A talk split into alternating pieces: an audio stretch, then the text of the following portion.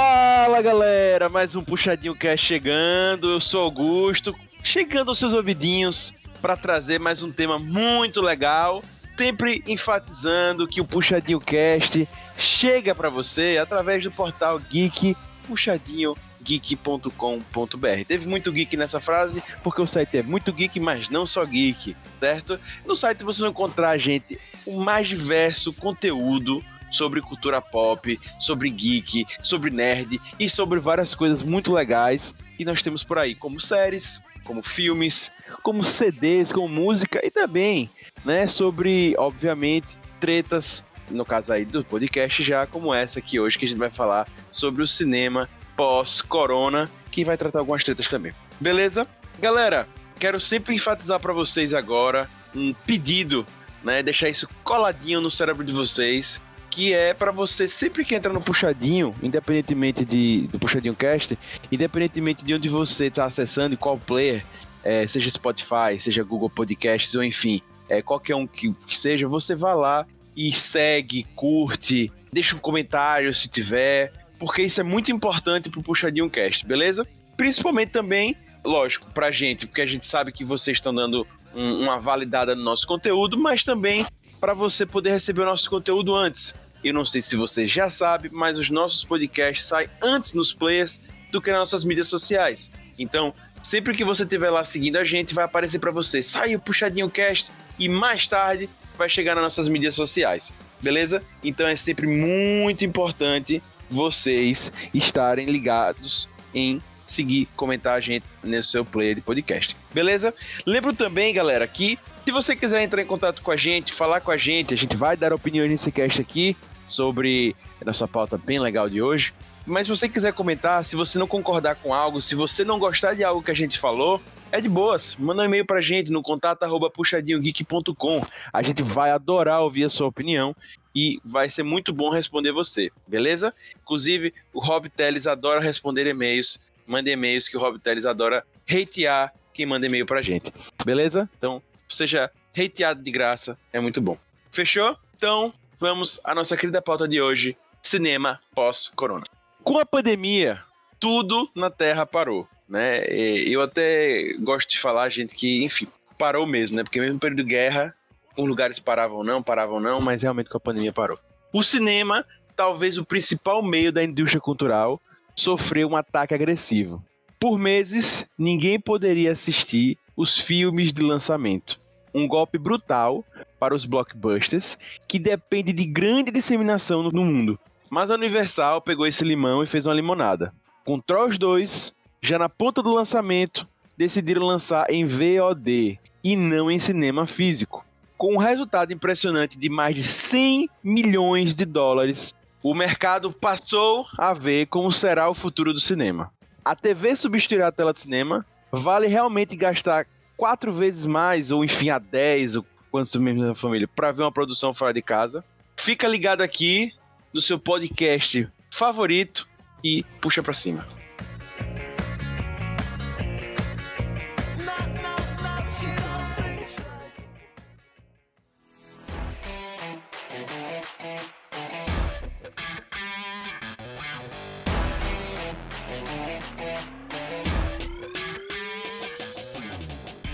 Galera, para falar desse tema que tá bem atual, né? Acho que todo mundo quer saber como será o futuro do cinema. É, obviamente a gente não tem a resposta clara nem a solução para isso do cinema pós-pandemia, mas a gente aqui tem gente com opinião para dar, né? Com muita opinião sincera para passar para vocês e, logicamente, não poderia faltar no podcast desse o hater mais hater do Brasil, Lucas Hater, seja bem-vindo. E aí, galera, eu já adianto que o VOD não vai substituir a emoção de ver um, um filme com os amigos no cinema, na telona. É isso aí. É, eu, se, se esse podcast fosse realmente podcast sério, ele ia dizer, né, que a emoção de hatear um filme no cinema nunca será a mesma de hatear um filme em casa. Essa seria a frase de, de Lucas Hater. Mas ele não é sincero. Bem, temos também um outro hater, né, porque esse podcast tem muitos haters, né, o que para mim é realmente o hater mais hater do Brasil, né? É o discípulo do Lucas Hater que passou o Lucas Hater, querido Rob Teles. Olá! Agora, cara, é, você não vai gastar mais 35 mil reais para ver um filme. Você vai apenas assistir pelo Google Filmes. Muito bom, muito bom. Bem, temos também, ela está voltando. Muito feliz em tê-la de novo no nosso podcast. A gente sempre busca, mas a agenda dela é estilo de Gilbert. Muito cheia, muito complicada. Uma pessoa assim, realmente, que a gente precisa marcar um ano antes para trazer aqui podcast. Então, você ouvinte, saiba que para você estar ouvindo essa vozinha que vai falar agora, foi realmente com muita dificuldade para trazer para você. Seja bem-vindo, querida Nath. Uau, me senti uma celebridade agora.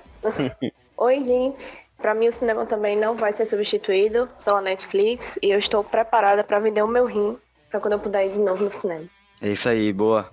Quem está precisando de um já está anunciado à venda, já está no LX. Natália já botou para vender hoje esse rim. Mas enfim, temos o estreante aqui, né? Também muito fã de cinema. Por sinal, já deixo aqui enfatizado que eu já recomendei nesse puxadinho cast o texto dos dois, tanto de Natália, porque a Natália escreve muito sobre cinema e muita coisa legal de cinema, inclusive cinema fora da curva, filmes que realmente não saem no, no, no no meio mais comercial, mas são filmes incríveis, então acessa lá o puxadinhogeek.com.br, porque tem muito texto da Natália muito bom. E eu também já recomendei texto desse novo convidado que está chegando pela primeira vez aqui no Puxadinho Cast. Com muito orgulho, espero que volte mais vezes. Nosso querido Pusher Biolove. Olá a todos que acompanham nosso cast, muito feliz de estar aqui pela primeira vez. É muito bom parar um tempinho aqui para a gente falar sobre uma das coisas que a gente mais compartilha aí, que é, que é essa paixão pelo cinema. E eu queria só dizer que eu já tô com minha pipoca de cinema feita no micro-ondas aqui de casa, aqui do lado, para começar esse podcast. Isso aí, muito boa. Né? Inclusive, o próprio Cinemark vende a pipoca de cinema, né? Enfim, pra você fazer em casa. Mas, mas, queria até dizer. Augusto, tem que monetizar nesse momento que tá parado, porra. Pois é. É isso aí. Veja, e, e, e, olha que Gabriel tá feliz, pô. Pagou certeza 10 vezes menos pra comer a mesma pipoca. É aí, Mas eu tenho o sabor churrasco. Né? Eu sempre tive vontade de experimentar o sabor churrasco. Sabor churrasco é foda. Oh, aliás, ó, pra quem nunca foi no Cinépolis, cara, Cinépolis tem a coisa mais disruptiva dos cinemas, que é o quê? Por pimenta na pipoca, cara. Isso é genial. É uma coisa maravilhosa. Fica a dica aí pra quem for no Cinépolis.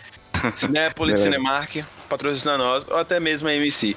Bem, é, eu ou, a, ou, ou, a gota, né? Maratá com pimenta na pipoca e tal. é, tudo bem.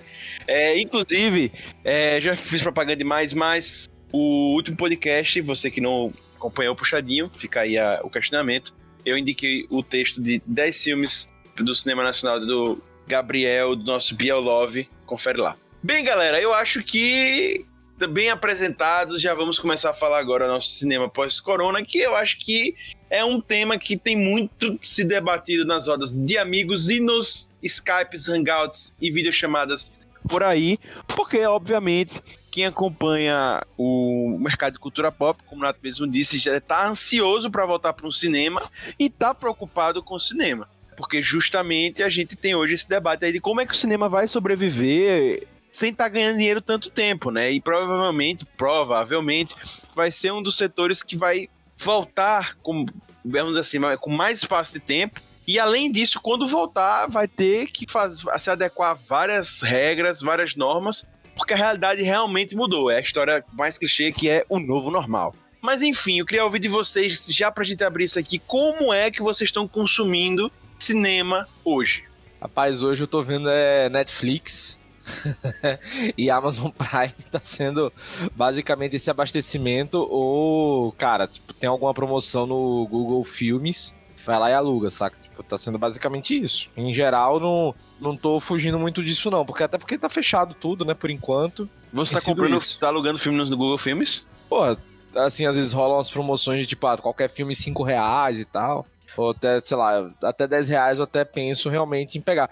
E outra coisa, porque eu, eu faço aquele tem um esquema que é o Google Rewards lá, que você responde questionário, né? Você faz com que o Google te espione um pouco melhor e você ganha 3 centavos para essa espiada melhor. E aí você vai acumulando. Então, tipo, já comprei livro com isso, já aluguei muito filme Caramba. com esse negócio. Você veja quanta pergunta ele não responde, viu? Aí. aí. vamos fazer um podcast depois sobre isso, se o Rob Teles está sem ter o que fazer ou se o Rob Teles é empreendedor, beleza? Sua vida vai virar domínio público já. É. e vocês, como é que estão consumindo o cinema? Eu tô na mesma, Netflix e Amazon. E tô fazendo aí, um, às vezes, uma listinha de filmes pra eu. Aqui em casa tem o Now. E aí, às vezes, tem umas promoções também. E aí, eu tô vendo pra alugar alguns filmes. Não aluguei nenhum ainda, mas tô pensando. Tô fazendo uma listinha pra não utilizar, né? É, exatamente. É a Exatamente. listinha pra ficar lá só aumentando. Comportamento comum da quarentena, mas tudo bem. Eu, cara, tô no caminho de assinar cada vez mais streams, né? Já assinei pelo menos uns dois ou três streams nessa quarentena. Tô consumindo muito conteúdo. Por favor, gente, sem ser piratation, né? Original. Agora, a maior mentira é que você tá consumindo conteúdo. Essa é, aí é fake news gigante. Você está por Desculpa, fora, você- meu querido. Você está por fora, viu? É, E peraí, outra. o senhor que responde o questionário do Google tá falando de mim? Ah, qual é, meu irmão? Meu irmão, questionário do Google pra monetizar a espionagem, pô. Ele já tá me espionando de graça. primeiro quem fala questionário já tem 70 anos, né? Questionário. Vamos, vamos polemizar? Vamos. Ah, Quando foi o último filme que você assistiu, Augusto?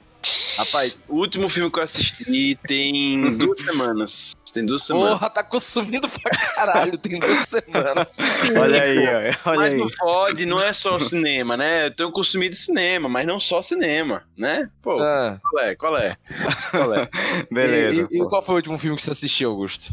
Rapaz, o último foi aquela noite. Foi aquela noite? Foi. Não, não sei se foi aquela noite. Não, foi Não, não. não é aquela noite, não. É na outra noite o, o filme. Não, é naquela noite mesmo, viu? Você não pegou não a piada? Entendeu?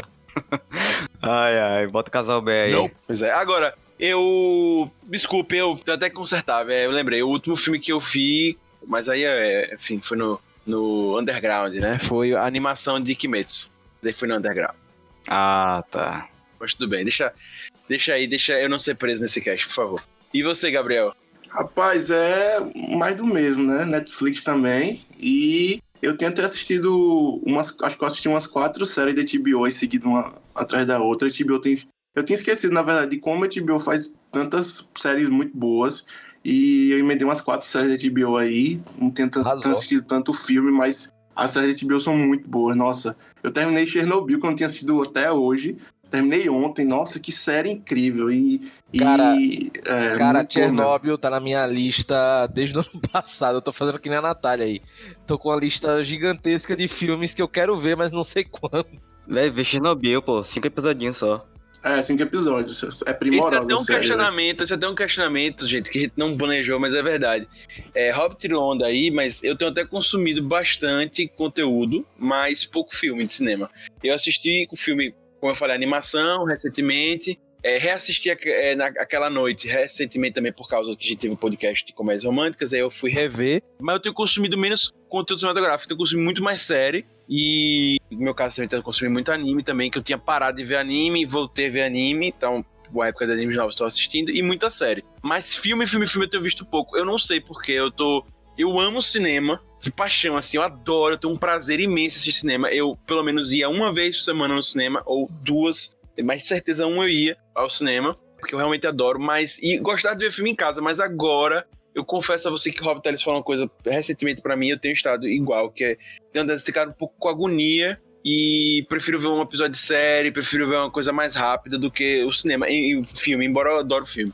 Não, e outra coisa, velho, é engraçado, assim, eu sacaneei Augusto, mas é verdade, a gente tinha um- uma.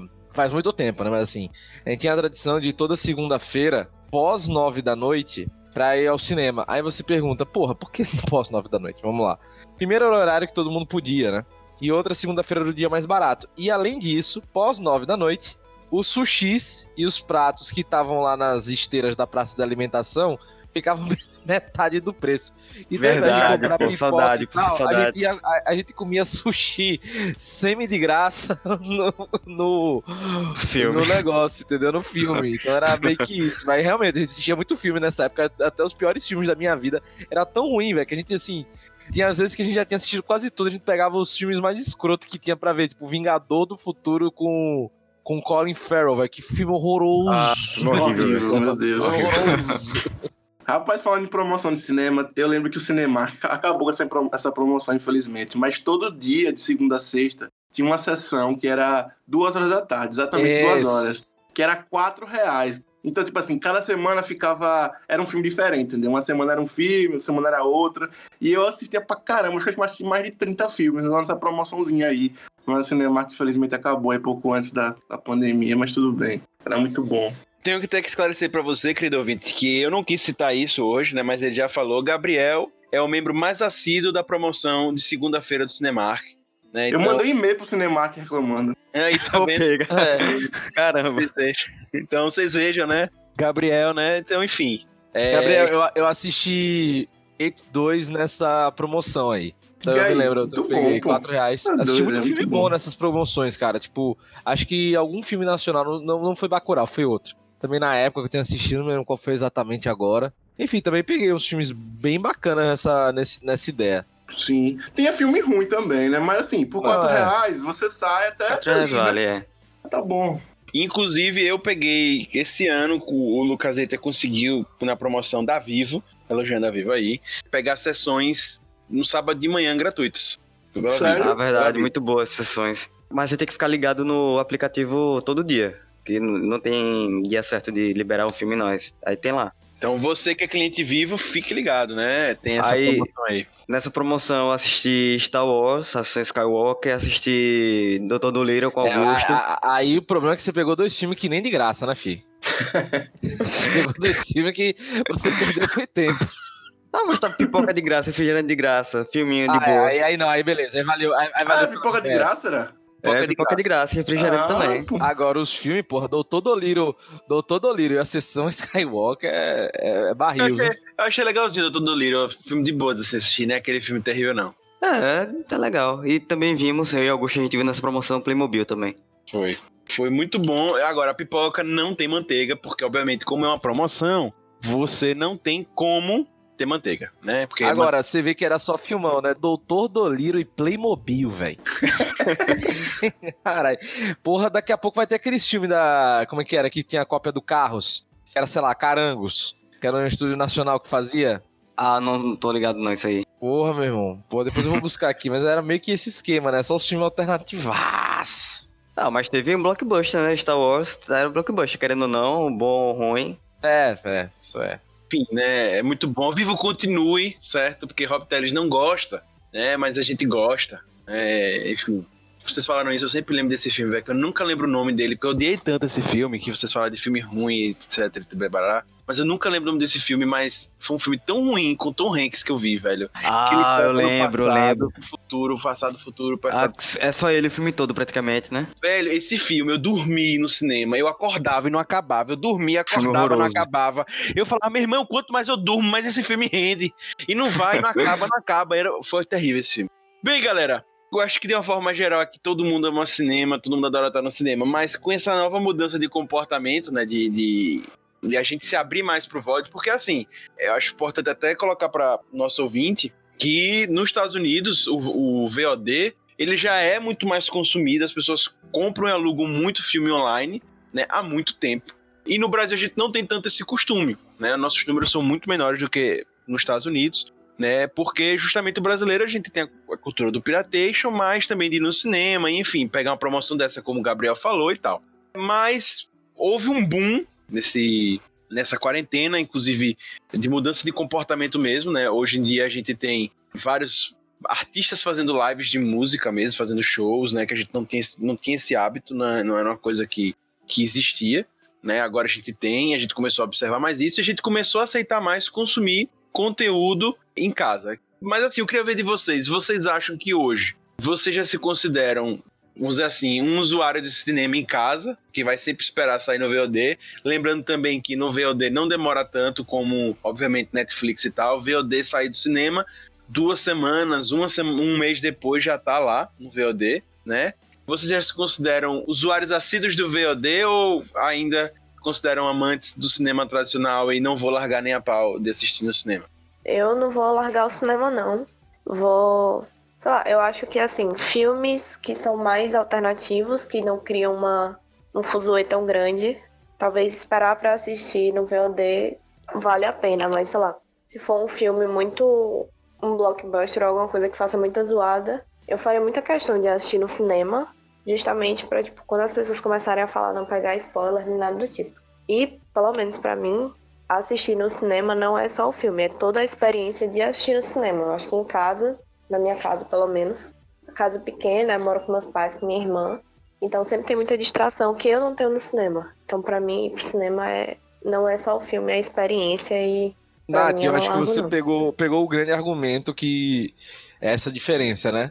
E aí eu vou pedir para você só elucidar um pouco mais esse o como é essa experiência. O que é que você denomina como toda essa experiência de todo esse conjunto de, sei lá, de ações que é sair de casa, tal, tal, tal, tal. Como isso impacta até na sua expectativa e consumo. Tipo, acho que quando a gente tá em casa, você escolhe a hora que você quer assistir. acho que para você assistir no cinema, você cria aquela expectativa, ah, só posso ver no final de semana. Mas as pessoas estão falando sobre esse filme. E aí você vai lá e procura o horário e combina com alguém. Eu acho esse processo legal de assistir com outra pessoa o filme mas também eu acho que até do próprio filme, de você sentar na poltrona, de estar tá tudo escuro, aquele uma sala friazinha, normalmente quando não tem pessoas inconvenientes, é você tem uma imersão no filme que você não tem em casa, de você estar tá ali, de acompanhar o filme, de estar 100% focado naquilo, que é uma coisa que você não tem em casa.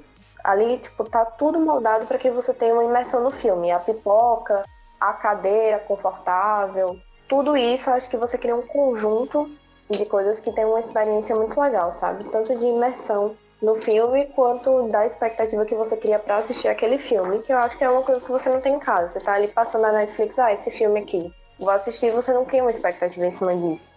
Né? E, tipo, acho que em casa. E, tipo, é tudo diferente. Em casa você não dá pipoca, não tem o mesmo gosto do cinema. Eu acho que o principal. a não ser de Biel, que tá aí comprando a, a pipoca do Cinemark. É, o, eu acho que o principal acho que a principal diferença é uma coisa bem simples e querendo parar pra pensar. No cinema não tem botão de pause, velho. Verdade, isso aí nem pode Verdade. voltar a cena.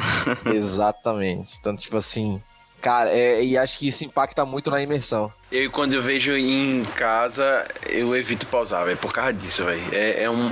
Eu acho terrível pausar o filme ali, velho. Você perde. A, matou a experiência, pô. Pausei e morreu. A experiência ali, acabou. Cara, você tenta, velho. Mas, por exemplo, para mim, foi até bom ver a sessão Skywalker em casa, porque eu pausei, deu para reitear sozinho, gritar e voltar. eu imagino você fazendo isso. Dá pausa grita no travesseiro e volta. É, foi meio que isso, mas eu não gritei com o travesseiro. Eu fui, bebi uma água, tomei um chá, disse, meu Deus, eu fiquei pensando, o que é que tá acontecendo? Sabe, porque eu pensei em a sessão Skywalker, já citando outro cast, que tipo, eu tava assistindo acho que os primeiros 40 minutos no, na, na versão da Amazon. Eu fiquei, caralho, velho, será que os caras fizeram uma versão curta pra Amazon? Sabe, tipo, uma, uma, versão de cortes, assim, porque tá muito rápido e meio desconexo, tá pulando de um lugar pro outro, essa porra. E é assim mesmo. Aí eu parei e vi as críticas, né? Pra ver se eu não tava doido. E não, realmente era aquilo mesmo. Fiquei, caralho, que bosta. é. Até, tipo, só voltando um pouquinho o ponto que a gente tava falando, é, eu acho até que por isso, pelo fato da gente poder dar pausa no filme, eu tenho assistido nessa quarentena muito mais série do que filme. Eu também não gosto de pausar filme quando eu tô assistindo, mas por terem mais pessoas em casa, e aí, tipo, eu não tenho TV no quarto, só posso assistir na sala, e aí tem gente passando de um lado pro outro. E aí, pra evitar pausar, eu acho que eu prefiro assistir série, que são blocos menores, e aí eu posso ter uma experiência um pouco mais completa quando eu tô assistindo aquilo ali, por ter mais gente em casa, e aí... Eu concordo muito com você, eu... Talvez seja isso também. Sério, eu evito pausar também. Eu gosto de ter uma experiência, imersão. Inclusive, eu tenho uma, uma frescura, e talvez por isso eu demore mais a consumir conteúdo, que eu gosto de consumir conteúdo estilo como no cinema mesmo, no escuro e tal, e no silêncio. E muitas vezes aqui em casa eu deixo para assistir tarde da noite para poder estar tá com a causa mais calma, etc. Porque justamente isso. Sério, você pausa e tal, mas mesmo assim ainda sinto que perde experiência. Por exemplo, Peaky Blinders. Você tá assistindo Peaky Blinders lá, é uma série incrível, com uma filmagem incrível, tudo incrível, que aí vem a pessoa, ei, já pagou não sei o quê, Aí, é um saco, velho. Pô, brother. Aí acabou, velho. Acabou. Aí você já desliga a TV ali e, enfim, já era. Matou a experiência. É. Eu acho que pior do que isso é quando a pessoa chega pro seu lado. Ah, o que é que tá acontecendo? E esse personagem faz o quê? E aí você tá no meio do filme tem que explicar o filme todinho pra outra pessoa que quer assistir com você, que chegou lá no meio. E o pior, Natália, é quando a pessoa tá perguntando justamente o que está explicando na cena ali, pô. Dá uma raiva, pô. Triste. Caramba, assista. É tipo, vou quero puxar um assunto com você aqui, tô sem ter o que fazer, amigo. É, tipo Aí isso, você, pô. Opa, É, muito Eu bom. logo, eu tô na mesma que você, tô vendo pela primeira vez. Aham, manda isso, viu? Manda, que Lucas é hater mesmo. E é, né? É hater da boca pra fora. É hater da boca pra fora. É hater de hater de Facebook. Ou hater de, de, de blog na internet, né? Galera, É, um dos grandes motivos que motivou a gente a, a fazer esse podcast foi porque justamente tem uma, uma treta que tá rolando aí. A gente até esperou ela se consolidar pra trazer algo mais consciente pra vocês, mas não rolou ainda, né? Tá muito no, no- no nebuloso, então a nuvem muito grande, que foi a treta da AMC, que é uma grande rede de cinemas, a maior rede de cinemas dos Estados Unidos, com mais de mil salas, e a Universal, né? Porque justamente a Universal pegou um filme, como o Rob já citou, que estava na boca do balão, ser lançado no cinema. Tudo prontinho, tudo engatilhado, mas aí estourou a pandemia, cinemas foram fechados no mundo todo, que era Trolls 2. E meio que a Universal incentiva assim o VOD, porque já que tava para lançar no cinema e não saiu, ela lançou em VOD e foi a primeira grande estreia, vamos dizer Augusto, assim. Oi? é possível dizer que Trolls 2 foi trollado pela pandemia? Com Boa. certeza, com certeza. E troll, pra não, quando é trollado, o que, que ele faz? Ele trolla mais ainda. Né? E aí eles trollaram, né, literalmente, a, os cinemas e lançaram em VOD, né, pra, pra engatilhar. E aí vem, vem a grande surpresa do lance todo, ou não, né? Foi um filme que foi o maior sucesso no VOD, se é que a gente pode considerar Trolls 2 sucesso, com mais de 100 milhões de dólares faturados só nos Estados Unidos. Lembrando que ele foi lançado nos Estados Unidos e em alguns outros países, mas vamos resumir, porque realmente o que teve maior impacto foi nos Estados Unidos. Né? No Brasil, por exemplo, Trolls 2 não foi lançado de VOD, né? ele está garantido ainda para o cinema, mantido nisso, mas foi lançado em VOD no, no- no mercado americano e foi um sucesso. Né? Para vocês terem ideia, ele teve mais de 100 milhões de dólares, só que quando você tem a cadeia do cinema, existem muitas pessoas que ganham nessa cadeia do cinema, inclusive os próprios cinemas ali. Né? E como foi lançado em VOD, o lucro que eles tiraram com o Trolls foi muito maior do que o Trolls 1, por exemplo. Né? A Universal ganhou muito mais, né? Porque ela não teve esses intermediários, ela já jogou nas plataformas e já foi direto, só teve um intermediário ali. Né, e vendeu muito. Então, para vocês terem ideia, o maior sucesso do, do anterior tinha sido o filme da, do, do aquele Jurassic World, né? E vem Trolls 2 e passa tudo, quebra a banca, se torna o maior público assistido em um VOD, ou público comprado, pelo menos, em VOD, e fez isso. E aí o que aconteceu? A AMC, obviamente, detentora desses, das maiores salas do cinema dos Estados Unidos, com um número enorme, né, de salas lá, mais de mil salas, é, não gostou, né? Porque meio que existe uma regra. Tem Sempre um lançar- contrato, né? Existe um contrato, né? é, enfim, eu não sei se existe esse contrato, querido hater, porque senão eu acho que a- o Trojan teria sido lançado assim. E eu não ouvi falando em lugar nenhum sobre multa, né? Mas eu sei que existe uma regra, meio que os filmes têm que sair primeiro, porque obviamente teria que ser um, eu, eu acredito que teria que ser um contrato por filme, enfim, não faço ideia aí, deixa as partes jurídicas para os juristas que estão nos ouvindo. Mas é, eu sei que Trojan 2 foi lançado e meio que existe essa regra, esse pensamento, é, vamos dizer assim, esse, essa forma de enxergar essa boa prática de sair o filme primeiro no cinema para depois sair em qualquer outra mídia, seja VOD, seja antigamente para alugar, em locadoras, enfim.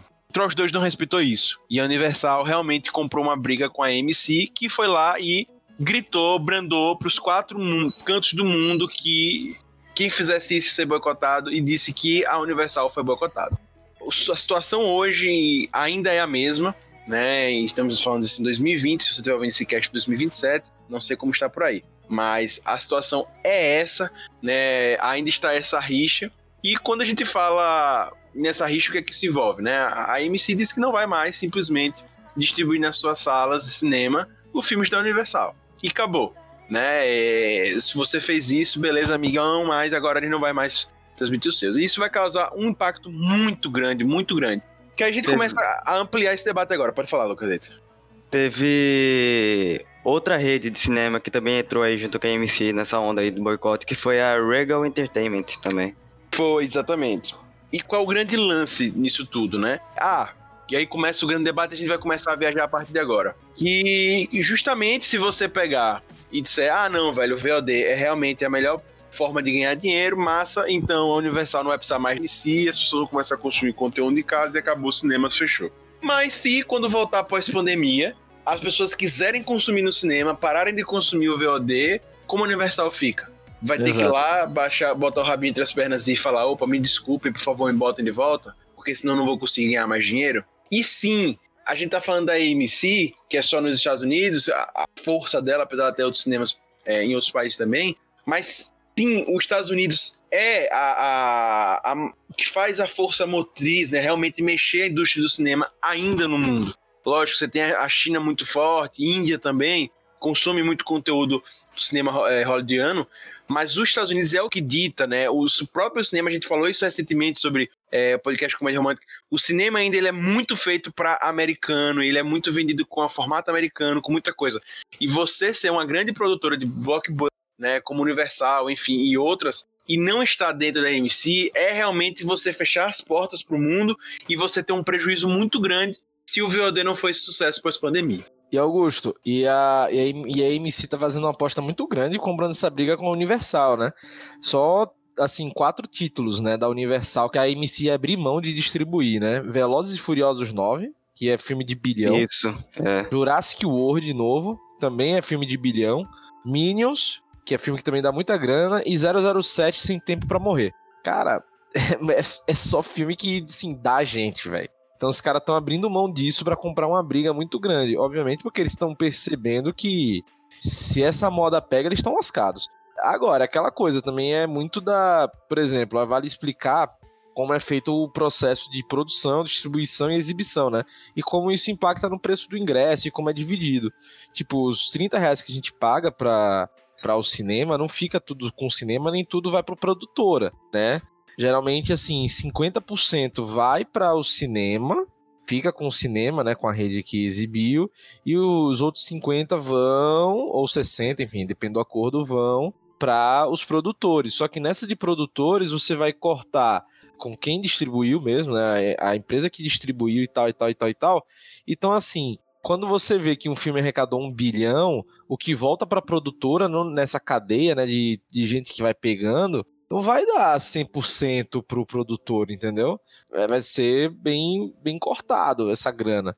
Agora, qual o lance do VOD? VOD, velho, tipo, beleza, os caras vão, tipo, sei lá, o Google, Amazon, é, sei lá, qualquer Loki, sabe? Todas essas que vão exibir, é, sei lá, Telecine, eles vão, eles vão receber uma parte da grana, só que essa parte é menor do que a cadeia inteira, e você corta aí já o intermediário, porra, que come já, já de cara 50% do que é faturado, entendeu? Então, assim, a ideia, pelo menos a promessa, não tô dizendo que vai ser assim, mas a promessa de, por exemplo, você ofertar mais barato, direto para a pessoa, e você ainda ganhando mais, né, é tentador. Se vai ser efetivo e real, aí é outro debate, como por exemplo, quantas pessoas realmente no mundo e tá, obviamente eles estão focando muito em Estados Unidos, né?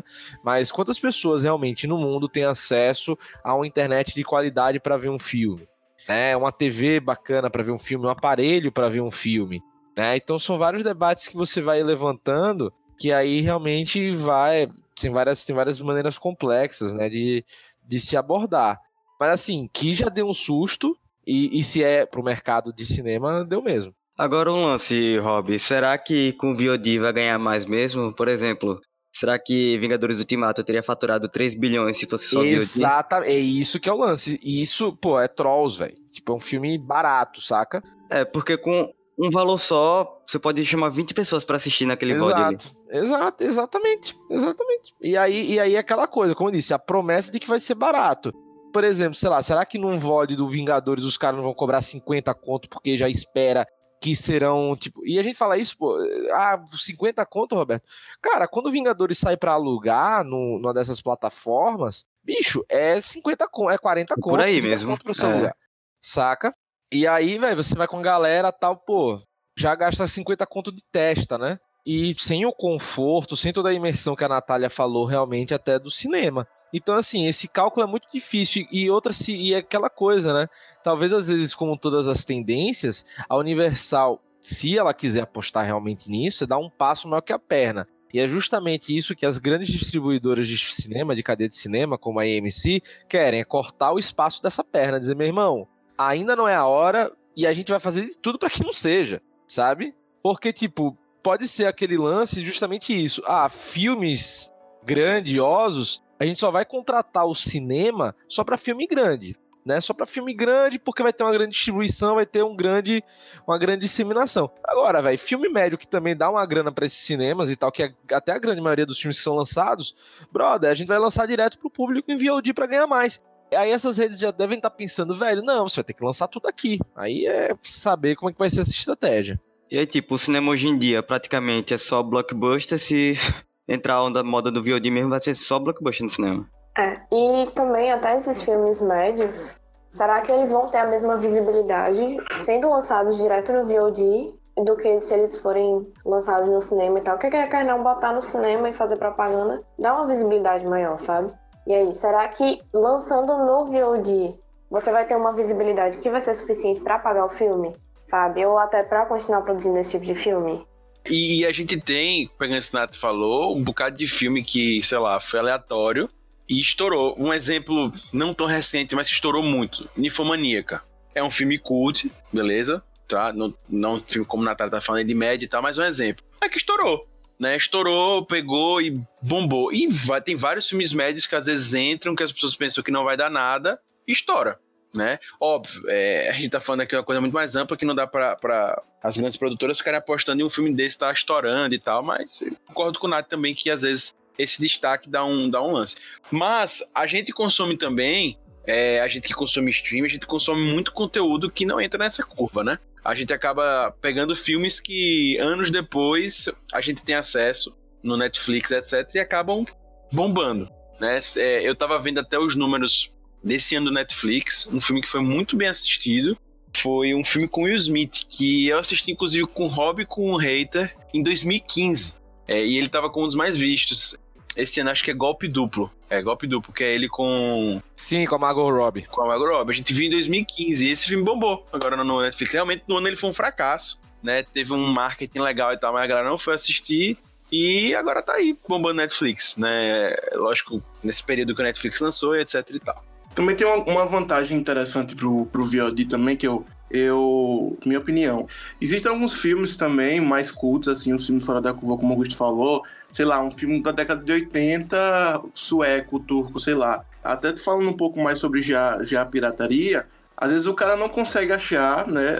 A galera, a grande maioria do, do pessoal baixa filme, todo mundo sabe disso. Não consegue achar esse filme nem para baixar na internet, às vezes é muito difícil. E, e o VOD também traz esse filme com qualidade, né? De, de imagem, com legenda, com a praticidade de se assistir no celular, na televisão, Smart TV. Eu acho que também é uma grande vantagem, pelo menos para mim que gosto desses filmes assim mais mais raro, raros, digamos assim, que às vezes é difícil encontrar com qualidade boa na internet. Você não encontra às vezes em nenhum lugar, nem, nem para baixar, nem no VOD, nem nada. Mas eu acho que se o, o VOD aumentar essa proposta, inclusive eu já vi que existe uma plataforma que pega só esses filmes mais antigos, se não me engano é Oldflix, parece. Oldflix, né? Se, se, o VOD pegar essa proposta de pegar alguns filmes é, mais fora da curva, né? Filmes que são bons, mas que pouca gente conhece e começar a popularizar, assim, né? Colocar no VOD com qualidade boa, com legendas e tudo mais. Eu acho que também já, já atrai outro público para começar é, assistir o VOD, sabe? Eu acho que pra gente que gosta desse tipo de filme, é, é muita vantagem você assistir um filme com qualidade. Você acha um filme numa qualidade, um filme bom, numa qualidade bem ruim, numa imagem ruim, no som ruim. E aí, quando você vê, sei lá, no VOD por 5,90 ou até mais, sei lá, 10,90, você, caramba, vale a pena, porque, poxa, o filme vai estar tá lá bonitinho, com qualidade, sabe que tá tudo certinho, não vai ser nenhum. nenhum... Chegar no meio do filme, vai parar o som, a legenda vai, vai parar. Eu acho que isso é uma vantagem. E outra coisa também do VOD que eu vejo é, é quando a gente traz para a realidade aqui do Brasil. É, a gente tem que ver como é que vai ser o valor de, de distribuição desses filmes aqui no Brasil. Como o Augusto falou, lá no, nos Estados Unidos, o VOD já é uma coisa mais comum, né? Já é mais um público de lá já está mais ambientado com essa realidade. E quando chega no Brasil, sempre tem aqueles problemas que é as coisas são muito taxadas, né? Geram, tem imposto dentro disso, não sei como é que funciona, talvez. Mas se não tem imposto hoje, provavelmente, dependendo do, do estilo do governo que a gente tem aí, né? Não quero entrar em questão política, mas é, já pode ser mais taxado ou não, e aí vai ficando sendo mais caro para a gente consumir esse tipo de, de conteúdo. Então tem que ter, ter bastante cuidado nessa discussão também. Biel, é aquela coisa, acho que mais do que imposto necessariamente, acho que o que é mais estrutural no preço do VOD no Brasil, a depender do que seja, é o dólar, cara. É, também. Esses grandes filmes, velho, não são produzidos em real. né? São produzidos em dólar. Então, tipo, a receita para voltar para lá tem que ser em dólar. Então, assim, a gente vai consumir o filme em dólar, né, bicho? Então, se a gente vai, vai, vai consumir o filme em dólar, né, vamos dizer assim, isso é um fator que vai influenciar muito, né? Independente de imposto, caralho que seja. E assim, e lembre que, por exemplo, se você vai pegar em imposto, quando você vai pegar, em termos tributários, quando é aqui no, no caso do Brasil, você vai pegar ISS, que é imposto municipal, você vai pegar ICMS, que é imposto estadual. Talvez um VOD, por exemplo, se você for fazer, não vai ter esse, esse pelo menos essa escalonação em termos da regionalidade do, de onde você está a empresa, saca? Então, assim, em termos de imposto, talvez não seja tão influente. Que isso já tem, né? Agora, eu acho que a grande questão vai ser o dólar. Né? Em VOD, o dólar é que vai ser mais pesado.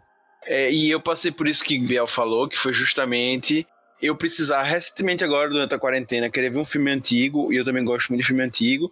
E, velho, você vai baixar na internet por falar do Piratation, você tem aquele risco de pegar o vírus, tem que procurar, tem que achar a legenda, botar. No VOD, velho, filme antigo, às vezes você consegue por 4, 5, 6 reais pra assistir. Sim, vale exato. super a pena, pô. Você baixa, tem 24 horas pra assistir, tá ótimo. É outra coisa também, eu não preciso comprar o filme, que eu não vou ficar revendo a vida toda. Se eu precisar rever, eu vou rever uma vez na vida, posso pagar de novo os 4 reais. Se pra comprar é 20, 25, realmente é mais caro. E, bicho, aí, Augusto, a gente tá falando de filme antigo, pô. Eu tava esses dias vendo alguns, tentando buscar alguns filmes brasileiros. Velho, não tem na Telecine, não tem nenhum lugar. Tem nada, pô. Os filmes brasileiros, assim, recentes, sabe? Tipo 2013, 2014.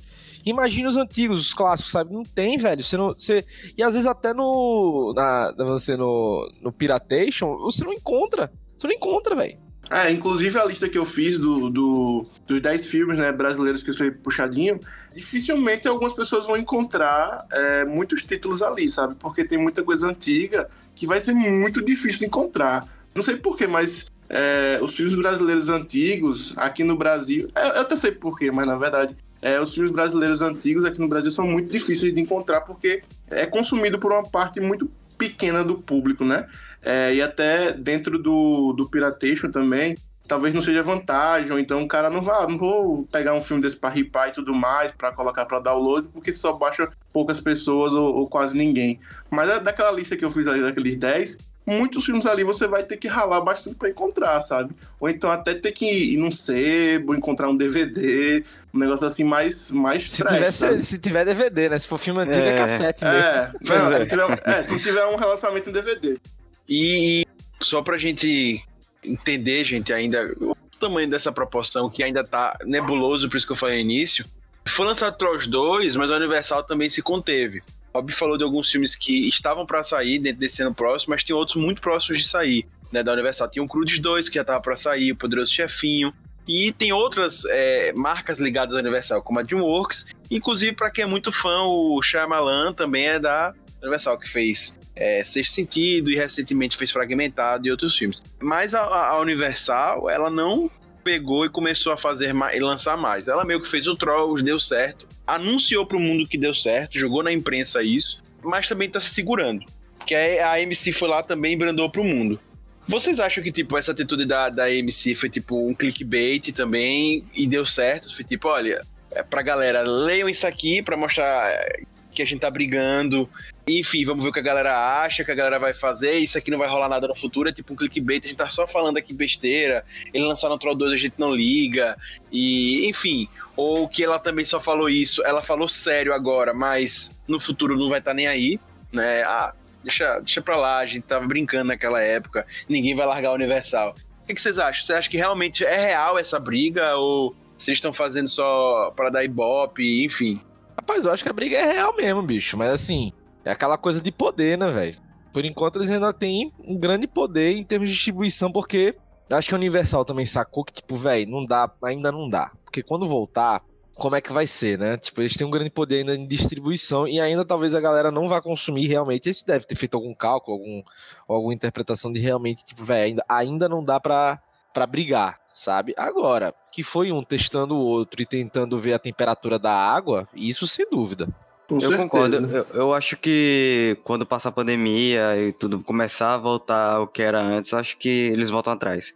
Não acho que vai ficar nessa, não.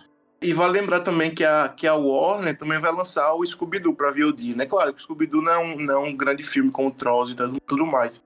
Mas é, eles estão querendo também fazer um teste, sabe? Então você já vê outro estúdio aí, já eles garantiram que os filmes terão estreia no cinema, né? É um pouco diferente, um pouco mais no chão do que a Universo falou. Mas você imagina só se um Scooby-Doo da vida, que é um filme com orçamento mais baixo e com, consequentemente, um faturamento mais baixo também, tiver um faturamento um pouco parecido com o do Trolls, entendeu? Aí as coisas vão, vão esquentar. Já são dois estúdios aí que vão ficar olhando, poxa, é o Trolls 2 e o Scooby-Doo deram um faturamento interessante na Universal e na Warner, entendeu? Então as coisas, acho que a disputa vai ficar um pouco mais, mais acirrada e mais quente, sabe? Inclusive, Biel, o Scooby já saiu em VOD nos Estados Unidos. Já saiu, né? Então. Ficou por 48 horas disponível para aluguel. Também. E fez um sucessinho também. Gente, para vocês terem noção, a gente tá falando justamente dessa briga, etc e tal, pra vocês verem como roda dinheiro nessa indústria, né? É, e como a MC tá, tipo, realmente gritando pro mundo, porque isso é, é muito preocupante para elas, né? Porque, obviamente, vocês lembrem que é eles ganham uma parte do filme, mas tem a pipoquinha e tudo aquilo que a gente já falou, que a própria Nath já falou, da experiência do cinema que está incluso ali, que não é só sentar na cadeira, tem, enfim, todos esses adereços ali por fora, que dá muito dinheiro, né? Eu já vi pessoas falando do, do, da taxa de lucro do, do, do Cinemark com a pipoca é exorbitante, né? Milho ali, você paga 25, 30 reais numa pipoca daquela. Então, é Bicho, tem um estudo, eu acho, tem que ver aí onde é que é. Cara, sei lá, uma boa parte do milho do mundo, da, do, da maior venda de milho pro pipoca só vem de cinema, velho. Caramba. É, é, coisa absurda, assim. É coisa brutal que os caras vendem de pipoca, velho. E tipo assim, e o, e o, lucro é ridículo, é ridículo. Você paga 10 conto num saquinho de pipoca, 10, 12, 30, sei lá, quase 20 até se pegar o grandão, num saquinho de pipoca, velho, que é, que é assim, porra, você tá pegando milho, velho. Exatamente. Para vocês terem ideia dos números, no Brasil deve-se chegar a 1,2 bilhão de reais o prejuízo esse tempo de cinema fechado. Né? Então, porque a gente tem pelo menos aí 20 lançamentos que foram adiados ou que não vão ter mais, é... não vão sair mais no cinema esse ano. Né? Então, assim, é um prejuízo, gente, exorbitante. Então, para a indústria do cinema tá uma coisa assim, sabe? sem precedentes, né? A gente tá falando, inclusive, do mercado que deve mudar em relação a salário, pagamento para artistas, etc. Porque lembre que esse dinheiro eles perdem esse ano, ah, mas eles são ricos, beleza, mas vai fazer falta e ano que vem, os próximos anos, na verdade, vai ser, é, vai ser impactado. Né? Não e vai aquilo, ter Augusto? Eles têm muito dinheiro e justamente as contas que eles têm para pagar são gigantescas também. Sim. Pois é. é. Eu peguei um outro número, justamente também de uma, de uma empresa americana, de uma rede de cinemas lá, a Int Group, que mostrou que, por exemplo, ano passado é, eles tiveram 241 milhões de dólares faturados, faturados. E esse ano, como só teve janeiro, fevereiro e início de março, eles só tiveram 31. Então você imagine cair de 240 para 31, né? É, mais de 200 milhões de prejuízo, né, para a rede cinema. E aí eu vou trazer outro número também, Augusto. Eu tava olhando aqui no site da Tecmundo e o faturamento dos cinemas em 2019 bateu um recorde, foram 42 bilhões de dólares, entendeu? Foi recorde. Então, assim, é, acho que a nossa discussão de que o cinema talvez tenha dado uma baixa depois de, do lançamento do serviço de streaming e tudo mais, talvez não seja tão bem assim, porque sim, em 2019, é claro que devido a, aos bons títulos que saíram em 2019, esse número aumentou. Mas é um, um número a ser considerado, entendeu? É um, um faturamento recorde do cinema. Então acho que a gente também tem que levar em conta isso. E outra coisa também, que eu acho que o cinema ele precisa reinventar o seu modelo de negócios para que ele volte a ser mais acessível e popular.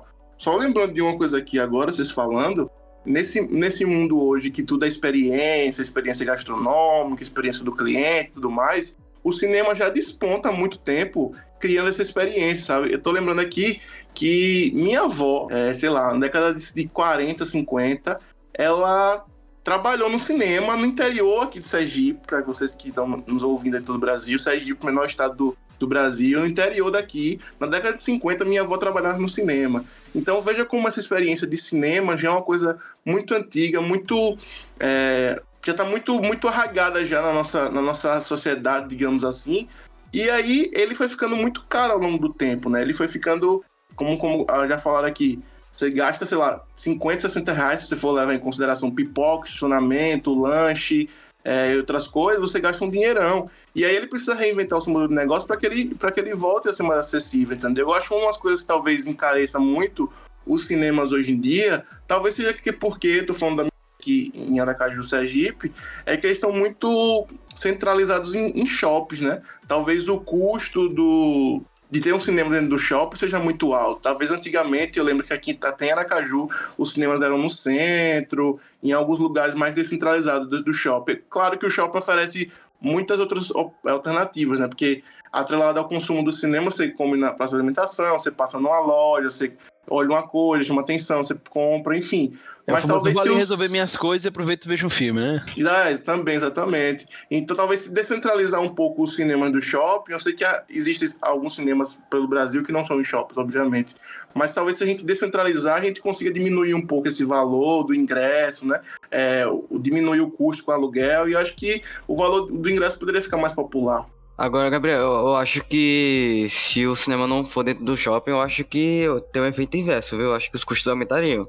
Porque teria que pagar todo o aluguel do prédio, quanto de água, luz, etc. Mas você acha que isso vai ser maior do que o shopping? Porque o aluguel do shopping é muito caro, velho. Shopping é foda, pô. Tipo, você paga só o aluguel e paga, tipo, parece uma taxa sobre o seu faturamento também paga o condomínio, né, entre aspas, que é, que é o, a taxa que tem que pagar todo mês para manutenção. É um negócio caro, velho. Eu Sim, pô, shopping se é- fosse shopping um, uma galeria, alguma coisa assim, seria mais, muito mais barato, sabe? É, talvez. Nath, inclusive, é, para acrescentar é, um, essa, essa conversa, e a gente tá falando sobre isso, os cinemas pararam, obviamente a gente tem um acesso de, sei lá, 100% para zero, um exemplo né? É, não são esses números. Mas nos streams a gente aumentou cerca de 15,7 milhões de pessoas que se inscreveram, número de 20% a mais, e se estima que vai crescer ainda 60% dos streams. Nath, você acha que essas pessoas vão permanecer nos streams, elas vão conhecer os streams e vão continuar, ou, e ou realmente vai ter uma queda para o cinema, mesmo a gente amando o cinema e voltando para o cinema, mas vai ter uma queda e as pessoas vão começar a consumir mais em casa? Então, eu acho que continua. Falando por experiência própria, eu assinei aqui alguns streamings para tentar ali o período de graça, para ver como é que era, e continuei. Continuo assistindo. Inclusive, o que está acontecendo nos streamings, até por questão de sobrevivência das plataformas, é que eles estão começando a produzir os próprios conteúdos de muita boa qualidade que não vão mais sair em outros lugares. Então eu acho que é algo que vai continuar justamente porque está se tornando não uma forma só de você ver, mas está mudando também o tipo de conteúdo que a gente consome. Mas aí vem uma dúvida. Vocês preferem gastar 25 reais para assistir um filme em casa ou até 100 para assistir no cinema, contando com pipoca, pagar estacionamento no shopping ou enfim, qualquer outro lugar? Uber, qualquer coisa, né? Eu acho que depende do filme, velho que depende do filme. Um, um filme como Vingadores eu não veria em casa, não iria pro cinema mesmo. É, porque tem filmes que são produzidos pro cinema por causa de toda a experiência né, de, de tela e afins e tal, tal, tal. Beleza. Mas então vocês acham que pode ser que se torne o cinema vir uma coisa de blockbusters mesmo e, e, a gente falou sobre isso, ah, tomara que não e tal, mas você acha que isso pode ser uma tendência, tipo, mesmo a gente não querendo, mas que aconteça, as empresas vão só botar blockbuster lá e VOD seja para os filmes menores? É, eu acho assim, falando aqui de Aracaju, meio que já é isso, sabe? Já é filme de blockbuster. Se você quiser assistir um filme um pouquinho diferente, não vai ter. Falando pelo menos aqui de Aracaju, que a gente só tem uma rede. Não tá muito diferente disso. É bem isso mesmo. Quando o filme não é blockbuster, ele fica uma semana. Quando você vê que o filme saiu, já, já tá fora do cinema. E que isso é uma briga do cinema nacional, né? Não é nenhuma uma, uma coisa, tipo, nova, sabe? aqui no Brasil, tipo, independentemente de ser VOD, o caralho, é, os filmes médios, até filmes nacionais e filmes menores, não só, e não só nacionais, tá? Tipo, Parasita tal. Meu irmão, só foi pro cinema porque bombou fora, sabe? E olha que foi assim, uma, uma, uma, um parto para passar. Aqui o cinema brasileiro, a gente não tem nenhuma lei de incentivo à cultura e tal, que force uma distribuição, né? Principalmente, tipo, ah, X% tem que ser de filme nacional, X% tem que ser de filme internacional Mas e não tal. existe. Que é comum em outros países, tá? Isso é comum em outros países. Na Europa, super comum. Na Argentina, super comum, né? Super comum. E isso ajuda a desenvolver o cinema nacional, né? Até porque você faz com que as pessoas assistam. É, eu acho, inclusive, que no cinema antes tinha um dia que era só de filme nacional, alguma coisa assim. Mas eu acho que hoje em dia a gente não tem mais. E em relação a Parasita, antes do Oscar ele só tinha uma sessão no domingo à tarde. Exato, então assim, é bem X, sabe? Tipo, esse tipo de distribuição. E outra, novamente, só chegou Parasita aqui porque foi pro Oscar, brother. Se não fosse pro Oscar, você não nem, nem, nem ver. Nem, nem piscar, entendeu? Eu nem sabia da existência dele aqui no Brasil. Exatamente. E mesmo assim, quando chegou no cinema, ainda foram sessões muito restritas. Foi bem pouquinho. Cara, outro exemplo, porra, Bacurau, velho. Fenômeno do cinema do ano passado, velho. Bicho, quase passou desapercebido só foi realmente mais distribuído, e nem muito distribuído, mas foi mais distribuído, porque ganhou uma porrada de prêmio internacional. Teve que fazer, ganhar Sundance, ganhar o Diaba 4 para chegar aqui e dizer, não, agora realmente agora vai passar porque tá fazendo um fuzuê. Né? Então, assim, é muito complicado, porque aqui, aí você vai num, no, isso não é um problema só no Brasil, não, tá? Isso também é, é questionado no próprio Estados Unidos. Principalmente quem é de que é diretor de filme mais artístico, reclama muito também. Que, porra, você precisa de, sei lá, 29 zilhões de salas para Vingadores, velho? Só para Vingadores? É, mas aí, Saca. por exemplo, Vingadores teve só 2,7 bilhões de Exato, não, eu sei, entendeu? É, é, tudo muito complexo, sabe? Tipo, e até uma questão... dúvida, vocês acham que eles teriam, se no, nessa época de pandemia, vocês acham que eles dariam esse retorno no VOD, 2,7 bilhões?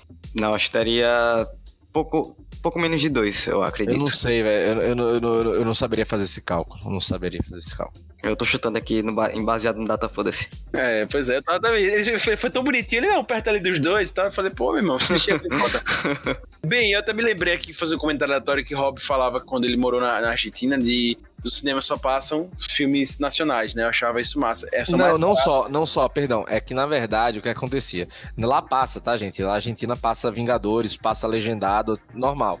Qual o lance? Só, só pra falar, eu morava do lado do Cine Galmon. Que é o que o Cine Galmon? É um cinema antigo que foi estatizado e tem a arquitetura tombada. E lá é tipo, é onde é a sede da Ancine deles, vamos dizer assim. Então, nesse cinema, só passava filme argentino. Porque eram os filmes financiados pela Ancine. Né? Às vezes passava assim, um festival de filme sueco, não sei o que, de vez em quando. Mas geralmente era só filme argentino. E era ingresso muito barato. Era tipo, dois reais o ingresso, sabe? Tipo, só pra, só pra fazer valor de custo. Bicho, final de semana era fila para entrar. Era fila. E só filme argentino. E era fila, véio, fila. Tipo, tinha se... a depender da sessão, velho, você tinha que comprar sabe, tipo, de manhã cedo para ter ingresso, porque era fila, era um negócio absurdo e tal, e era todo um evento. Então, assim, tipo, isso é um dos fenômenos que a gente pode ver que porque o cinema argentino vira e mexe tá no Oscar e brasileiro também não. Né? Tipo, não que o brasileiro tem pouca qualidade, mas porque às vezes até aqui dentro a gente não apoia tanto, né?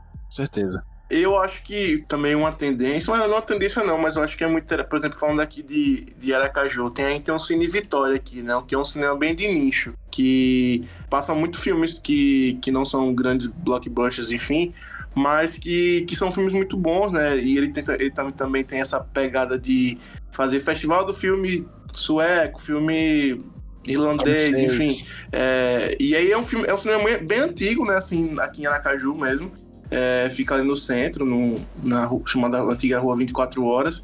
E aí é um cinema que conseguiu resistir a tudo isso e a, a só com esse nicho, né? né? Só com, a, com um público que é assíduo, né? Porque se você for no Cine Vitória, você vai ver as salas, é claro, que às vezes não são não estão lotadas, dependendo do filme também, mas um filme não tão conhecido, mas é um cinema que conseguiu resistir a isso tudo. E eu acho que, que, que ele não vai a, a, acabar assim, o VOD não vai acabar com ele, não, por exemplo. E uma coisa interessante também, que nessa pandemia, eles conseguiram criar meio que um VOD do Cine Vitória. Para aquele look, lock, não sei como é que fala, mas eles conseguiram fazer um, um, catálogo virtual. Você entra lá no site do Cine Vitória, você entra, você aluga um filme, você tem três dias para assistir. Tipo, os valores vão de R$19,90 a R$24,90 e aí você pode. Tem três dias para assistir. Então eles, eles se reinventaram nessa pandemia também, sabe? É, é, muito bom ver esse tipo de, de cinema aqui no nosso estado, né? Um estado pequeno, mas conseguiu resistir a isso tudo. É muito bom mesmo. É.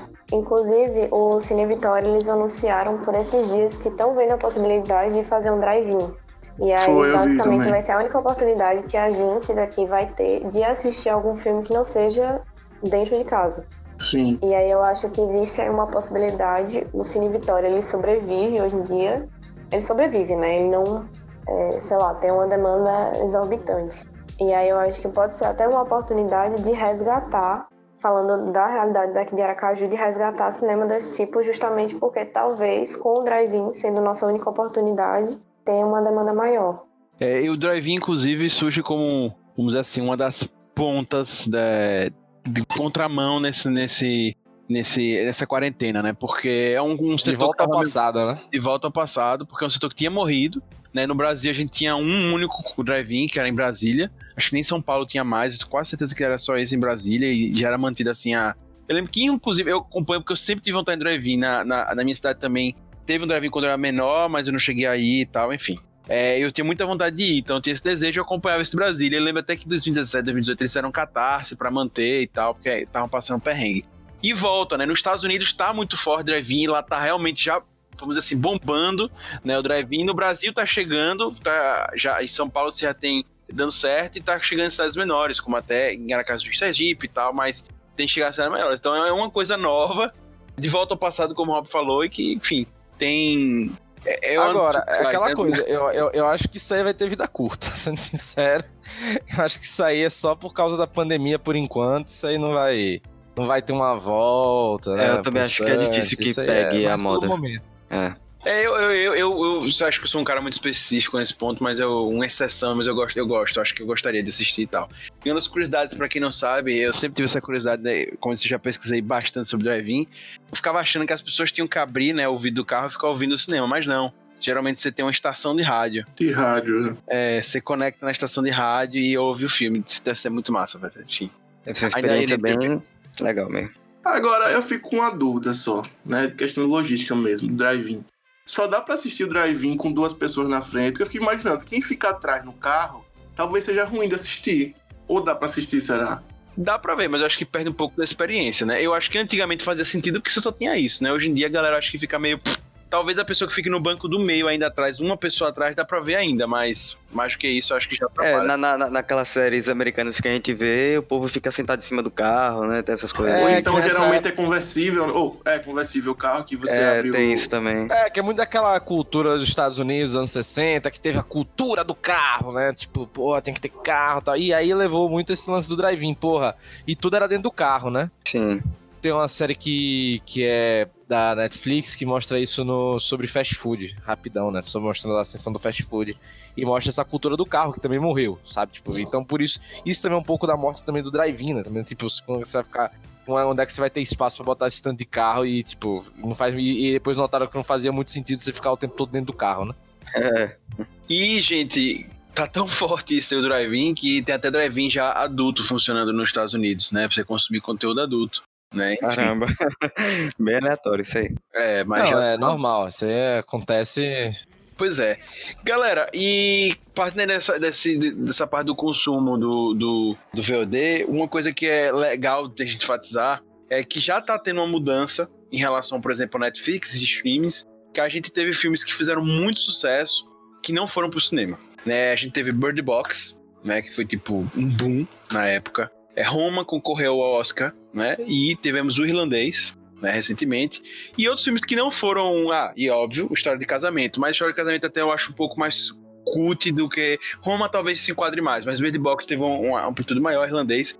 O Milagre da Cela 7 recentemente, o Poço. Aniquilação e... também. Aniquilação, Aniquilação também. Aniquilação ia ser lançado no cinema e foi direto pra Netflix. Vocês acham que isso já não mostra que talvez o cinema não seja tão necessário? Eu sei que a gente já falou aqui muito que a gente ama o cinema, mas trazendo essa reflexão. Porque quando a gente para pra ver esses sucessos que a gente só viu no, no Netflix e que concorreram ao Oscar, não seria uma forma de. Opa, eu vou novamente no, no aspecto da Nath da experiência, cara. Acho que tem coisa que no cinema só dá no cinema, por exemplo. Vou pôr, e, e também esse lance do escalonável, né? Tipo, você fazer um filme no para VOD diretamente, você tem um limite de orçamento, vamos dizer assim, né? Porque o retorno é muito baixo ou sei lá, não é tão, tão grande por enquanto. Já no cinema você consegue escalonar pro mundo todo, já pelas redes de distribuição e tal. E o que acontece, velho? E também pela experiência, cara, eu eu não, eu não me imagino vendo 1917 em casa. Saca? Aquela experiência da guerra, tal, porra, loucura, aquilo ali eu só vi no cinema e acabou, velho. sabe? Tipo, uma experiência pra cinema. Tipo, tanto que eu, quando saí de 1917, dizia pra galera, velho, assistam enquanto tá no cinema. Depois, velho, você perde total a experiência. Imagina, por exemplo, eu não vi Dunkirk no cinema, mas todo mundo falava a mesma coisa, que tipo, que até quem tava não assistindo Dunkirk na sala ao lado ficava ouvindo os tiros e as balas, né? De quem tava assistindo. E que a experiência de Dunkirk era foda por isso, que você, cara, parecia que você tava no meio de uma guerra, só que você não via tiro. Você não via os tiros, você ouvia, mas não via. Então era muito assustador esse, esse lance do som e tal. Então, tipo, velho, isso você não tem em casa, sabe? É, a imersão é muito maior no cinema, não tem nem comparação. É, eu acho que até esses filmes que foram lançados no, na Netflix, que você comentou, História do Casamento, Bird Box e tal, eles talvez não sofreram por não terem sido lançados no cinema justamente porque eles não têm uma necessidade de um impacto tanto de áudio quanto visual que esses outros filmes têm, o Dunkirk, até Vingadores mesmo. Eu, Augusto citou aí o irlandês, eu acho que o irlandês não funcionaria no cinema. Primeiro porque a duração é muito longa e é mais cabeçudo o filme, eu acho. Então, Lucas, aí que vai. Eu vou te dizer uma coisa. Tipo, cabeçudo então, vou usar um péssimo, um péssimo exemplo, até um exemplo parecido. Mas é muito que o Pablo Vilaça foi a grande discussão do Twitter, foi na época, foi o lance de como você estava assistindo o irlandês, né? Que o Pablo Vilaça dizia que quem assistia ouvindo, pegando o celular ou pausando não era realmente amante de cinema, tal. Foi uma, foi uma discussão muito grande, né? E aí, cara, mas assim, eu acho que o irlandês era um filme tipo esse, tipo de tipo, velho, você teria que ver no cinema porque você ia estar tá coagido a prestar atenção. Porque, queira ou não, um filme mais lento, tal, de três horas. Sabe um filme de três horas é também? Meia, três horas e meia. Então, sabe um filme que tem um tempo pra, parecido? É. Titanic. Né? Tem um tempo parecido. Óbvio, Titanic é muito mais pop né? E muito, talvez é muito, muito, mais, mais ágil. Ver, muito mais fácil de ver. Muito mais ágil, mas assim, tipo, tem filmes longos também, sabe? Também, e aí você acaba, sei lá, é, eu acho que tempo não é só a questão, mas acho que também, tipo, Martin Scorsese e tal, aquela coisa de construção do arco, não sei o quê, que acaba talvez não sendo o principal ponto da plataforma. Falo isso até, por exemplo, eu tava vendo uma, uma entrevista da Petra Costa sobre a criação do Democracia em Vertigem, né? E ela dizendo que a Netflix, meu irmão, que o, que o principal ponto de, de fazer o filme foi que a Netflix queria, no máximo, uma hora e meia. No máximo. E bati o pé, meu irmão, não vai ser mais do que uma hora e meia. Ela disse, porra, nem duas horas, não, uma hora e meia. Acabou, irmão, não tem essa. Então, assim, que foi um problema, né? Que ela, que ela tinha mais de 5 mil horas filmadas. Né? Teve que reduzir para uma hora e meia. É, é complicado. É, então, assim. E aí, cara, ela disse que esse é o grande trabalho. Então, tipo, imagina. Tipo, a gente tá falando da Petra Costa, tal, em termos de documentário.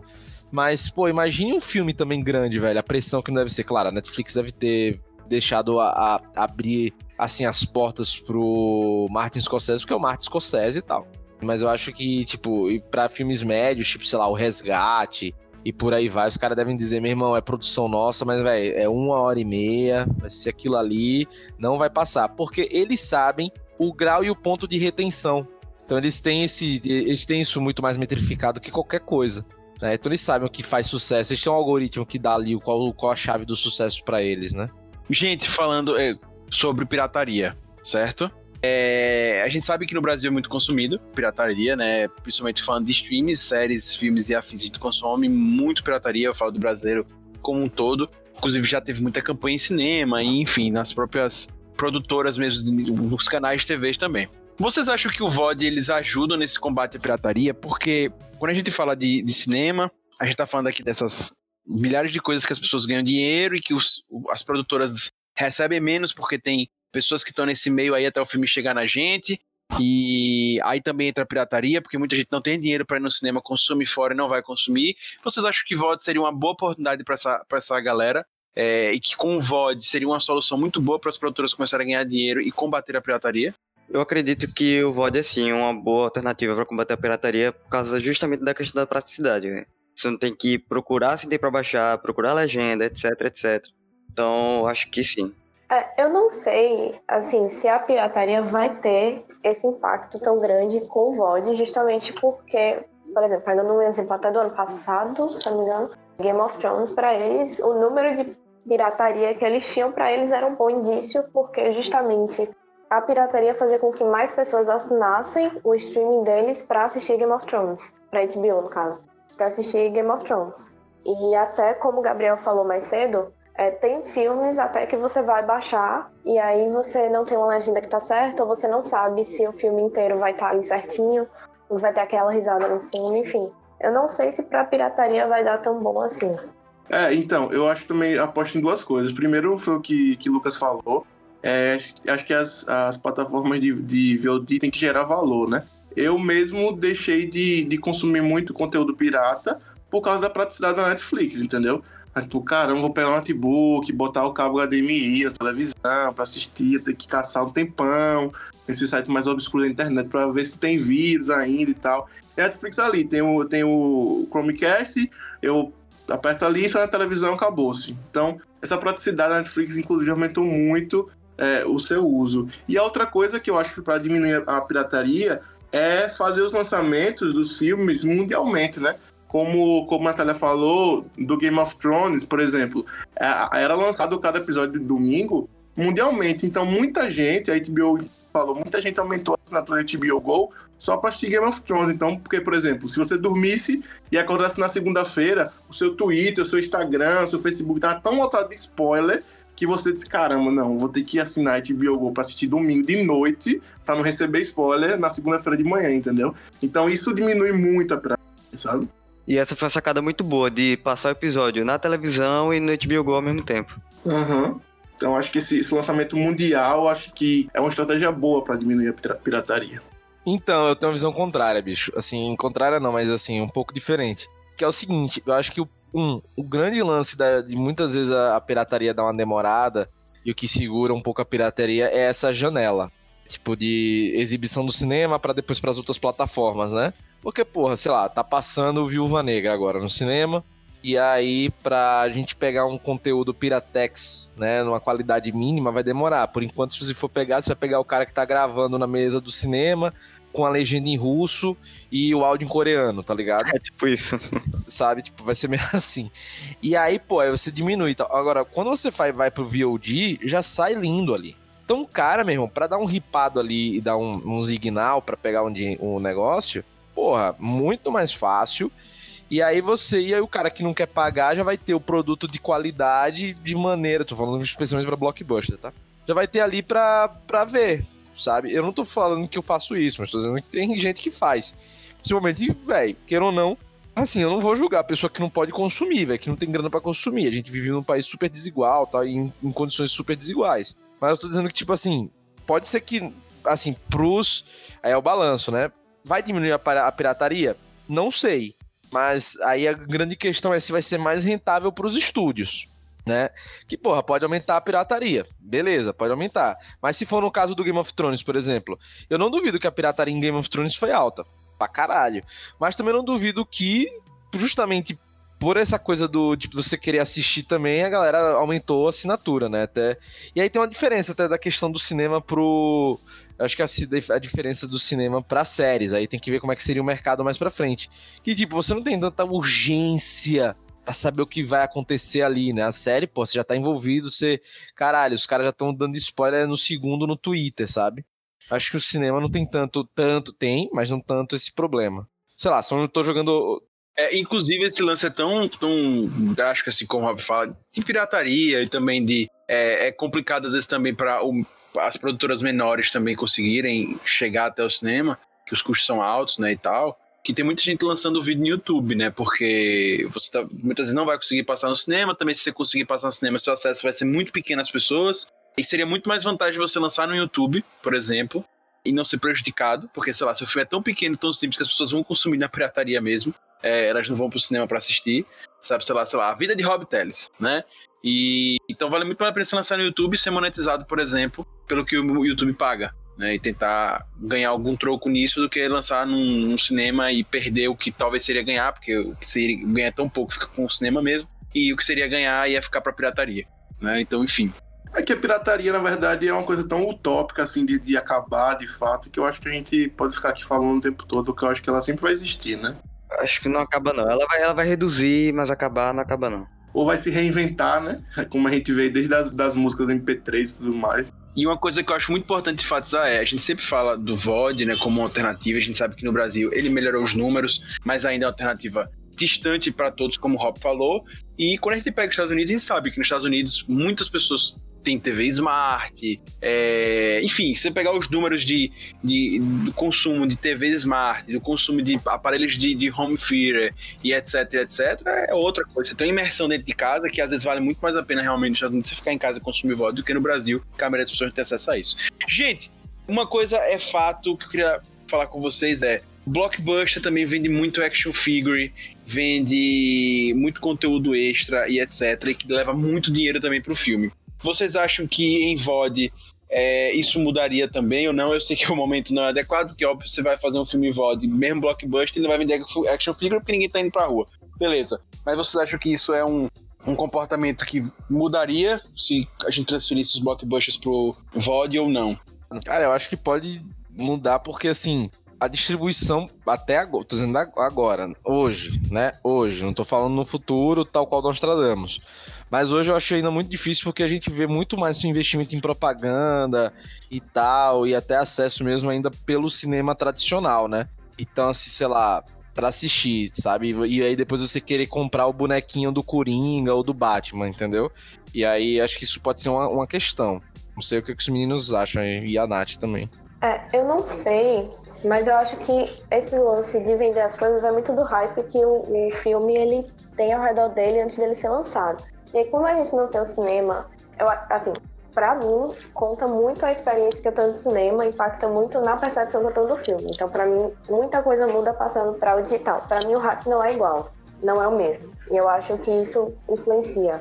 Eu acho que justamente vai depender do sucesso da produção. Você vê aí The Mandalorian, uma série pra TV, estourou Baby Yoda vendendo bonequinho com só cacete aí. Ah, bicho, mas é Star Wars, velho. Star Wars é qualquer coisa vende boneco. É, eu, eu acho lá... que o que tá consolidado assim, talvez.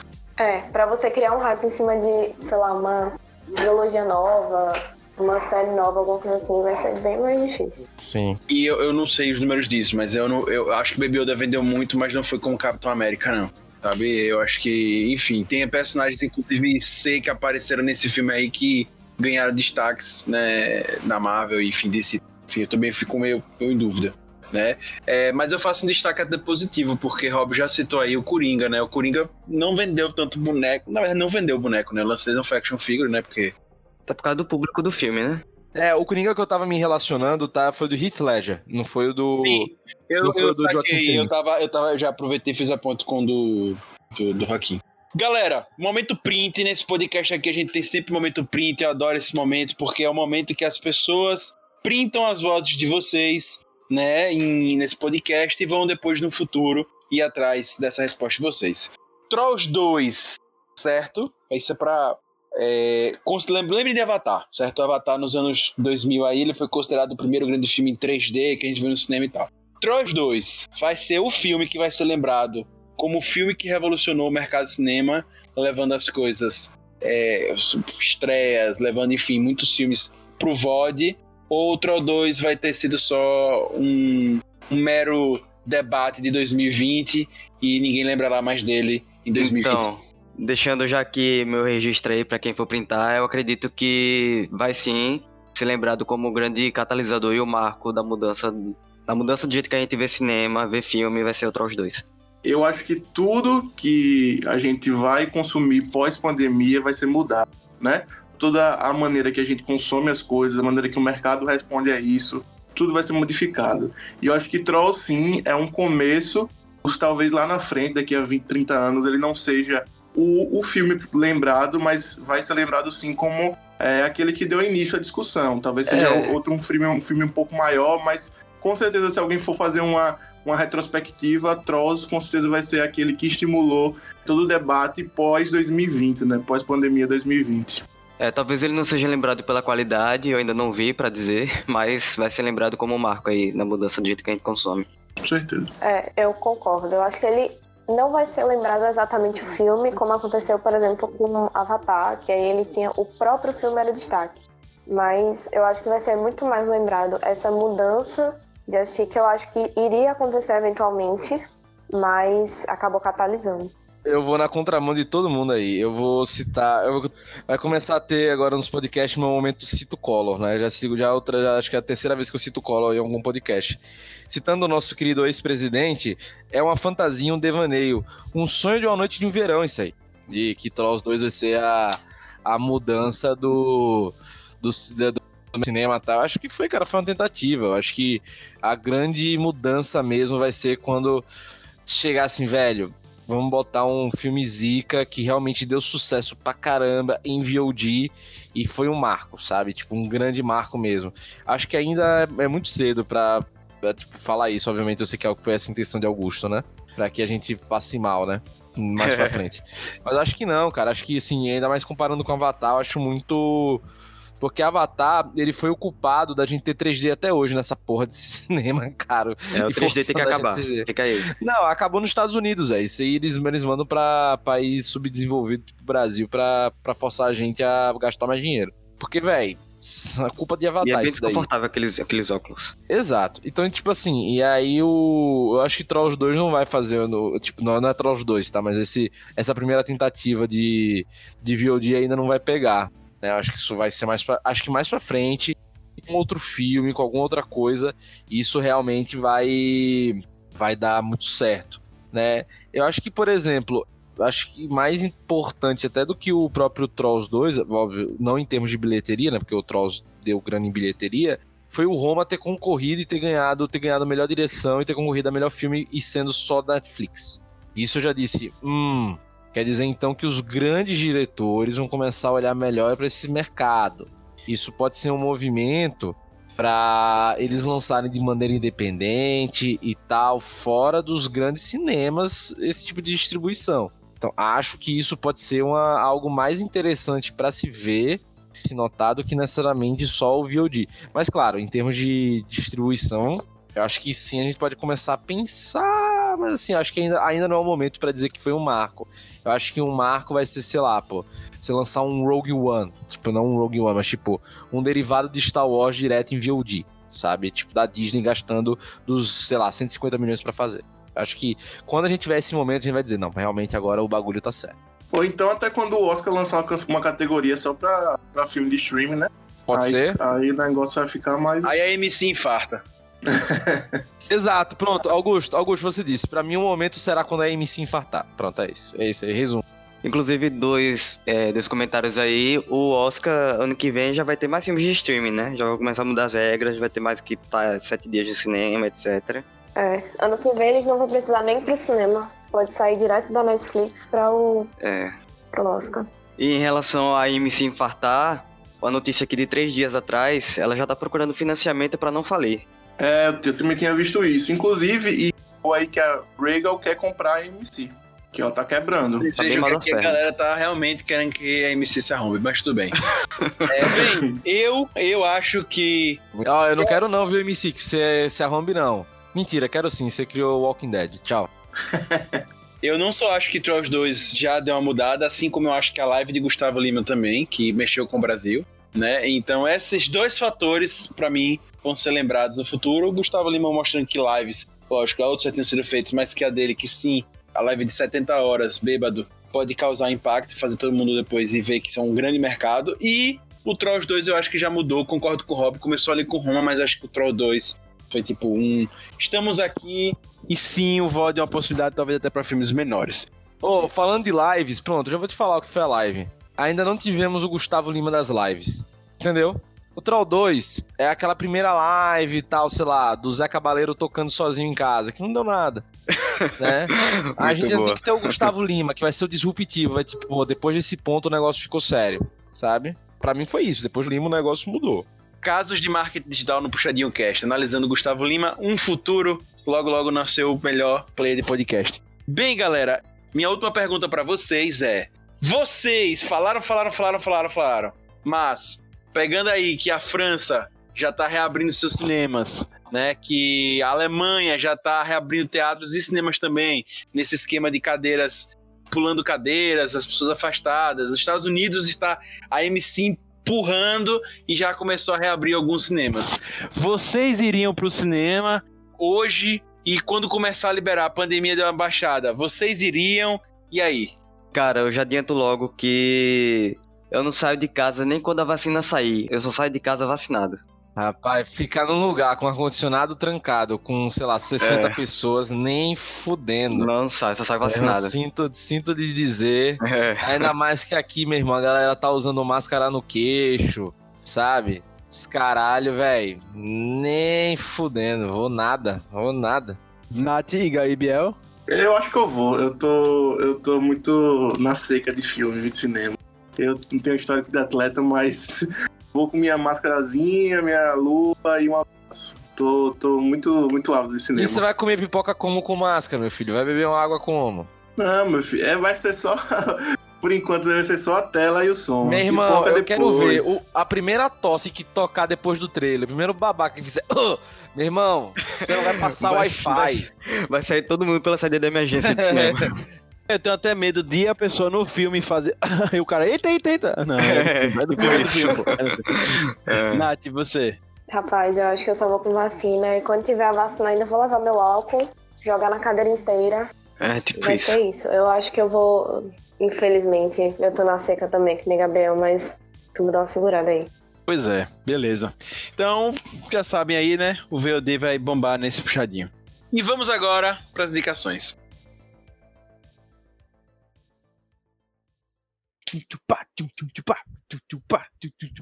Recomendações.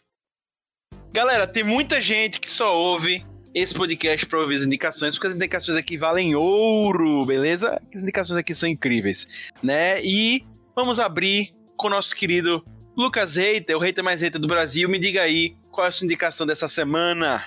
Nessa semana, na vibe do tema do cast, do VOD, eu vou recomendar um filme que tá no Prime Video, que eu gostei muito, me emocionei no final, que é Dois Irmãos, da Pixar. Filme incrível, sensacional, pra amantes de RPG aí, tá um prato cheio de referências e vai gostar muito. Muito bom, muito boa, realmente. Fantástico. Eu assisti no cinema também. Foi meu último filme pré-pandemia. Pós-pandemia, tô pensando no futuro. Pré-pandemia foi o foi o dos irmãos e eu gostei muito. Inclusive tem texto no puxadinhogeek.com.br. Ninguém perguntou. Sempre bom falar. Querido Biolov, sua indicação. Nosso maior consumidor de filme em promoção no Cinemark.